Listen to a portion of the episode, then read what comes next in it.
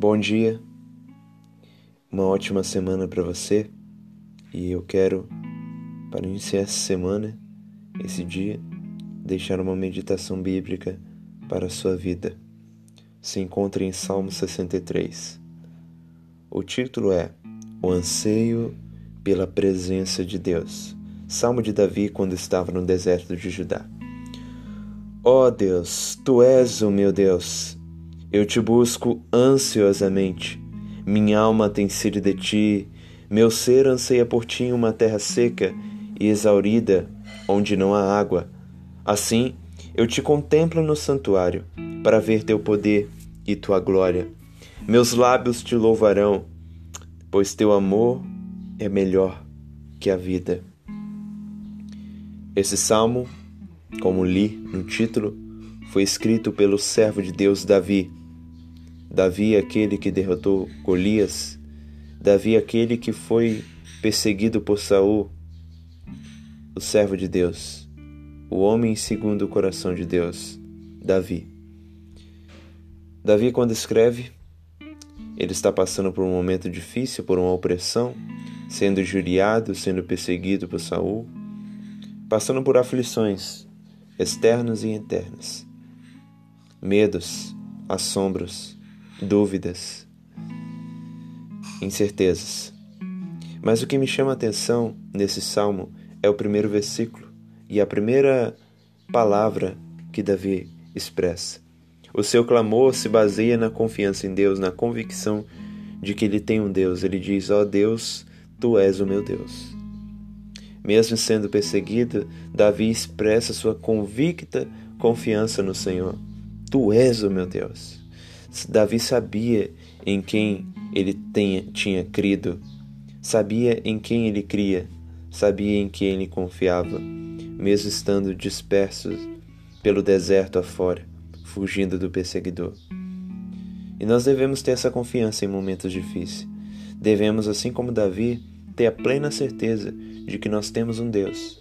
Nós podemos ser oprimidos, ser provados, ser perseguidos, mas devemos ter a plena convicção, como Davi, de que o Deus que nos criou, o Deus que nos salvou, está presente. Ó oh Deus, tu és, és o meu Deus, tu estás comigo. É interessante que Davi compara a necessidade de água para um peregrino no deserto como sendo sua necessidade por Deus. Imagina um deserto árido, seco, onde não há água. E um peregrino, um viajante, vai passando por esse deserto. Ele está dias caminhando por esse deserto. Ele está desesperado, querendo água. Onde está a água? Assim é o grito do peregrino: Quero água! Quero água nesse deserto. Ele busca de qualquer forma, mas ele não encontra no deserto. E Davi diz: Minha alma tem sede de ti, meu ser anseia por ti. Davi expressa sua necessidade por Deus, assim como a água é necessidade primária para o peregrino que viaja no deserto, assim Deus é a necessidade primária para a alma de Davi. Da mesma forma, Deus é a necessidade primária para nós, estando nesse deserto que chamamos de mundo. Deus é a nossa necessidade primária é a prioridade nas nossas vidas, é o reino de Deus. A Bíblia diz em Mateus 5: Bem-aventurados que têm fome e sede de justiça, porque serão fartos. E essa fome e essa sede só há na vida do cristão, porque o cristão que foi salvo deseja a presença daquele que o salvou, deseja a presença de Cristo. Devemos ansiar a Deus, assim como Davi ansiava, porque Deus é a nossa necessidade primária é aquilo que devemos buscar primeiro: Deus, a presença de Deus, o poder de Deus. Davi também desejava estar no santuário. Naquele tempo, a igreja era no templo.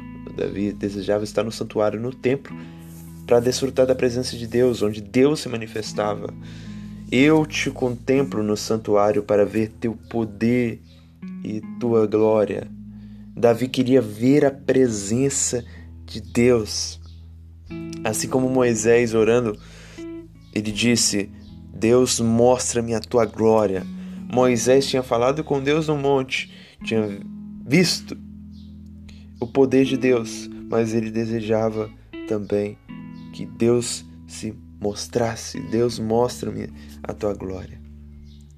Quanto mais nós se aproximamos de Deus, mais nós desejamos mais a Deus. Mais desejamos ver o poder de Deus. E meus amigos, nós estamos vivendo momentos tão difíceis. E é bem comum a vida se tornar algo natural para nós. Aí nós esquecemos o sobrenatural.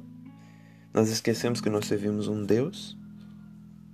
Na verdade, nós servimos o único Deus Todo-Poderoso que mostrou-se a glória no passado e que não mudou. E aí nós perguntamos por que Deus não mostra mais a glória, a presença, o poder dele como ele fez no passado? Porque nós não buscamos isso. Nós se contentamos com tão pouco. É claro que há propósitos especiais para Deus como no passado, mas hoje não achemos que Deus quer mostrar a glória dele, a presença dele nesse mundo como fez no passado. Nós não vemos porque nós não buscamos nós devemos ter essa busca, esse anseio por Deus, a ponto de expressar como Davi. Quando nós temos anseio por Deus, nós vemos o amor de Deus, a graça de Deus melhor do que tudo, superior que tudo nessa vida. Davi diz: Meus lábios te louvarão, pois teu amor é melhor que a vida. O desejo de Davi por Deus faz ele reconhecer que o amor divino é melhor do que qualquer coisa nessa vida o amor de Deus, a fidelidade de Deus, a presença de Deus, a graça divina é melhor do que qualquer coisa nessa vida. Mas a gente só consegue ter essa convicção quando Deus se torna a prioridade em nossa vida. Deus é a sua prioridade? Se ele for, você pode dizer como Davi. Que assim nós ansiamos a presença de Deus. Ansiamos estar com Deus por meio do seu Filho Jesus Cristo. Ansiamos ver a presença de Deus, ansiamos rogar a Deus em nossos quartos, ansiamos a Deus, ansioso, é, ansiamos a Deus logo bem cedo. Quando acordarmos, ansiamos a Deus todo o tempo, desejemos a Deus ansiosamente, de todo o nosso coração, em nome de Jesus. Deixo aqui essa mensagem para a sua vida. Fica na paz do nosso Senhor e Salvador, Jesus Cristo. Amém.